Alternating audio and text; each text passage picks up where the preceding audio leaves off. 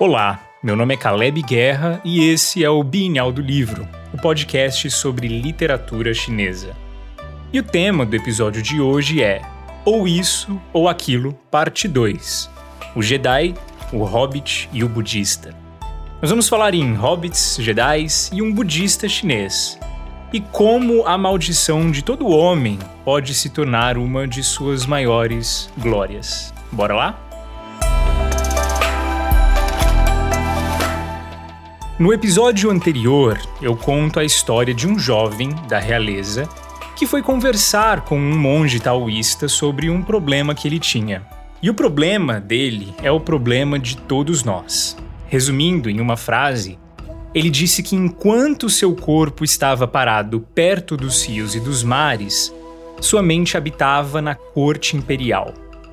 E estar com o corpo em um lugar e a mente em outro é facilmente tido no taoísmo clássico como um motivo de grande dor e sofrimento.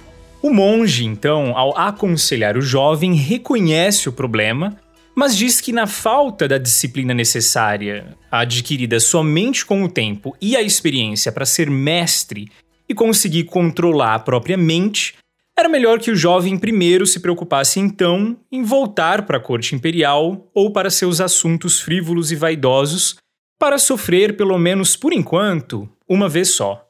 Longe de aconselhar o jovem a desistir do caminho do domínio pleno da mente, o que ele quis dizer foi que há tempo para tudo, inclusive para se estar dividido. A questão principal no tratamento do monge com o jovem monarca é que todo mestre sabe em que período da caminhada o seu estudante ou seu discípulo está e dá uma lição tanto para o jovem quanto para nós que sim, é possível dar uma volta ao mundo navegando, mas ninguém consegue fazer isso apoiando-se numa tábua de madeira. Cada um de nós vive em um ponto específico da jornada e não levar isso em consideração seria um erro para qualquer mestre. Tenham em mente vocês que no segundo filme de Star Wars, que foi ao cinema ali na década de 80, quando Luke Skywalker se encontra com o mestre Yoda e pede para ser treinado por ele, nós vemos uma crítica semelhante do velho sábio Jedi com a do mestre taoísta da história. O mestre Yoda se enfada com Luke Skywalker dizendo que o havia observado por muito tempo e abre aspas para o mestre Yoda. Isso aí, por muito tempo observei. Toda a vida olhou ele para o futuro, para o horizonte. Nunca estava sua mente onde estava ele. Hum? No que fazendo estava? Hum? Aventura. Diversão. Um Jedi por essas coisas não anseia. Imprudente você é. Fecha aspas. E por isso termina dizendo que ele seria indiferente, por isso não tinha muitas esperanças de treiná-lo com sucesso. Bom, que a disciplina da falta de harmonia entre a mente e o corpo é tratada como um erro da jornada a ser consertada, a gente já sabe. A mente vagante, tida como uma maldição, parece ser consenso entre todos esses exemplos citados entre o episódio anterior e esta história do mestre Yoda com Luke Skywalker. Porém, a história não para por aqui. Se tem uma coisa que a gente aprende com os ensinamentos do mestre Yoda, é que a força tem dois lados, e neste caso, é seguro dizer que a aparente maldição da mente errante também pode ser a raiz de tudo o que é belo dentro de nós.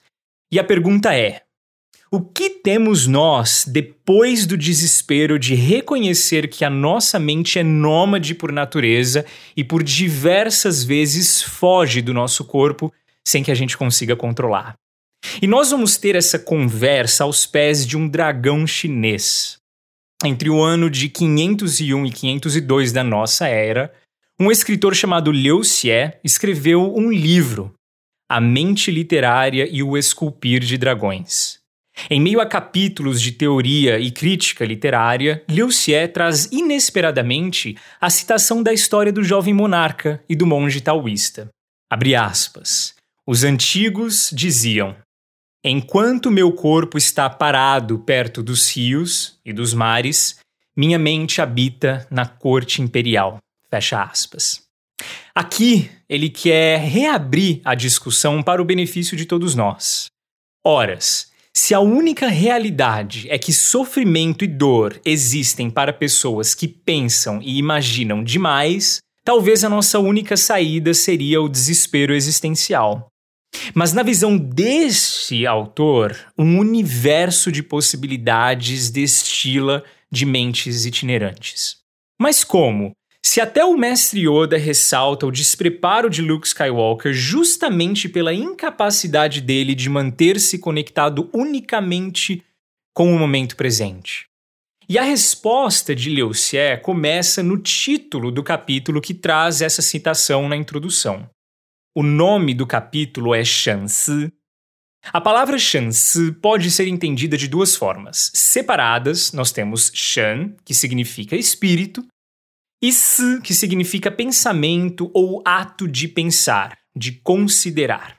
Juntas, elas podem significar consciência ou estado da mente que vagueia. Liu Xie, ele não inventou essa palavra. Ela já havia sido usada uma vez em um poema do autor chamado Cao Zhi. Nas palavras desse autor, quando ele descreve o ato de um artesão criando uma espada, ele diz que o artesão primeiro espalha Shansi, sua mente, a sua consciência, por aí. E só então ele fabrica a imagem, os contornos da espada.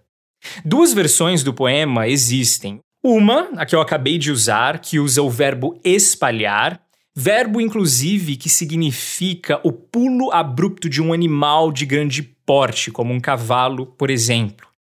Mas também há uma versão que traz o verbo apoiar-se, ao invés do verbo espalhar. Tendo a ideia como se o artesão dependesse de Shansi ou da mente vagando para criar a espada. Na interpretação de Liu Xie, só existe então espada porque a mente do artesão pula e se espalha repentinamente e repetidamente para fora do corpo dele. Ora, uma espada é um artefato valioso, é tão útil quanto belo. Se algo útil, belo e valioso é tão bom, por que então o pré-requisito para criá-lo precisa ser algo ruim ou uma maldição? E é com essa lógica que Liu Xie junta as duas coisas. A mente que vagueia é, na verdade, exatamente aquilo que possibilita a criação artística. É o lado oposto da maldição de ter uma mente que não para no aqui e no agora que a gente consegue enxergar um dos maiores benefícios da raça humana. Liu Xie traz a imagem do artesão fundindo uma espada preciosa para falar da vida e do trabalho de um escritor. Segundo ele, a maior ferramenta de um escritor é a capacidade que a mente dele tem de viajar para milhares de anos atrás e observar o que existe além do horizonte adiante. Nesse capítulo do livro A Mente Literária e o Esculpir de Dragões, Liu Xie propõe corajosamente a continuação da discussão, nem sempre a mente nômade que sai por aí é raiz do sofrimento que nós temos. Nem sempre não ter a mente ausente do presente momento é algo a ser combatido. Ele defende que, ao mesmo tempo que a mente se desconecta do corpo, ela se conecta com alguma outra coisa. E desde que você aprenda a liderar e conduzir os contatos extracorporais que a sua mente tem de forma responsável e sábia, a fuga dela de você não é uma tragédia anunciada. Para que você mantenha a mente controlada, mesmo quando ela esteja escapando de você e se espalhando pelo infinito que compõe passado, futuro, ali e mais além, Liu Xie dá alguns exemplos práticos, desde manter sempre o conhecimento como virtude e o amor pela sabedoria, até saber aquietar-se e treinar a mente são coisas que compõem o conteúdo desse capítulo dele. E vale a pena eu mencionar aqui algo que pode ser título de um episódio futuro aqui do Bienal. Liu Xie foi profundamente influenciado pelo budismo, Apesar de confucionista na forma e taoísta na filosofia, o budismo trouxe a ele um novo leque de possibilidades para enxergar o lugar e o propósito do ser humano no mundo de uma forma diferente. Talvez essa ideia de quietude e contemplação como ferramentas para educar a mente na direção correta, porque existe um grande benefício na mente que vive a vida do não aqui e do não agora, seja uma ideia puxada um pouco da religião budista. E como essa verdade universal se aplica? Bom, em 1938, Tolkien, o escritor de O Senhor dos Anéis, recebeu uma carta da Houghton Mifflin Company, a editora norte-americana encarregada de publicar seus livros nos Estados Unidos da América. Na carta, eles pediam mais imagens e desenhos de hobbits para que eles pudessem usar em edições futuras dos livros nos Estados Unidos. Tolkien então responde rapidamente em poucas linhas que se eles precisassem dessas imagens, eles deveriam entrar em contato com algum desenhista profissional, porque os seus desenhos eram guias pouco seguros, segundo ele. Mas aí ele prossegue em vários parágrafos descrevendo o que seria um hobbit. Abre aspas para ele. Eu imagino uma figura bastante humana, não uma espécie de coelho encantado como alguns revisores britânicos parecem imaginar. Barrigudinho, de pernas curtas, um rosto redondo e jovial, orelhas apenas ligeiramente pontiagudas e élficas. E uma vez que as solas de couro e seus pés peludos e bem escovados são características essencialmente hobbitinianas, ele deve aparecer sempre sem botas, exceto em ilustrações especiais de episódios. Fecha aspas. E essa, querido ouvinte do Bienal, é a chave para entender a glória de não ter sempre a mente vivendo somente a realidade do corpo. Tolkien considerou seus desenhos, aliás, que eram muito bons por sinal, fontes não seguras do que passava pela sua mente, ou da ideia que ele tinha do que um hobbit deveria parecer. Então ele empresta tanto a sua própria capacidade de sair de si mesmo e imaginar, quanto a mesma capacidade que o seu leitor tem de fazê-lo.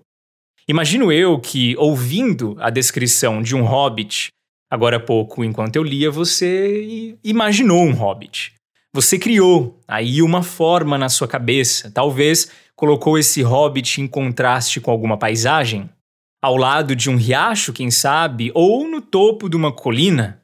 Ou até mesmo dentro de um supermercado moderno, comprando uma barra de chocolate, uma garrafa de vinho e pagando com cartão de crédito? Viu? Se você não havia imaginado essa cena, imaginou agora.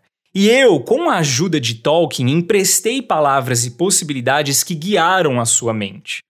Da mesma forma, outra pessoa qualquer pode fazer a mesma coisa, mas te levando pelas imagens mais obscuras e grotescas que existam. Aqui, então, Liu Xie vai emprestar a citação do monge antigo taoísta para dizer que a verdadeira guerra não é a que você trava para segurar a mente colada ao seu corpo o tempo todo, para viver no presente momento sempre, mas sim a guerra travada para que a sua mente viaje por lugares e épocas que sejam seguros. E vale a pena lembrar que, apesar de duramente criticado pelo mestre Yoda, Luke Skywalker só chegou até ali porque sua mente vivia no futuro e na aventura, buscando a diversão que existia além do horizonte. Tente você fazer a mesma coisa. Existe sim o sofrimento existencial da mente que não deseja estar onde o corpo está. Tudo o que eu disse no episódio anterior se sustenta. Mas o fato de você não conseguir viver no presente momento o tempo todo é o que faz você uma fonte de possibilidades artísticas infinitas. O que a sua mente pode criar e desenvolver amanhã é uma dimensão que você pode tocar hoje através da sua mente que não para quieta. Então, o outro lado da moeda não é uma continuação da tragédia, mas sim a bênção e a glória decorrentes dela. Bom, e se você ainda lembra da história que eu contei no episódio anterior sobre a minha primeira tatuagem, Be Here Now, que quer dizer esteja aqui agora, que eu fiz para me lembrar justamente de viver o presente momento e trazer sempre a minha mente onde o meu corpo está, eu acho justo contar que eu fiz outra para balancear o peso do lembrete e me fazer é, sentir menos culpado por nunca conseguir estar exatamente aqui agora.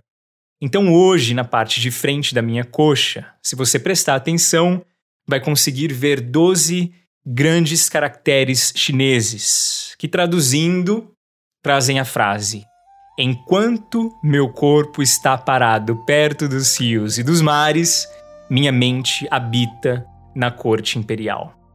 Eu Fiz as pazes com a minha incapacidade natural de ordenar a minha mente a aquietar-se 100% o tempo todo dentro de mim.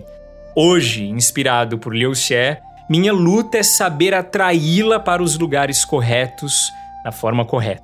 Justamente para que as viagens da minha mente andarilha não me causem dor ou sofrimento, mas me tragam a alegria de possibilidades infinitas de criação e de tudo que é belo. E eu espero que você possa aprender a fazer a mesma coisa.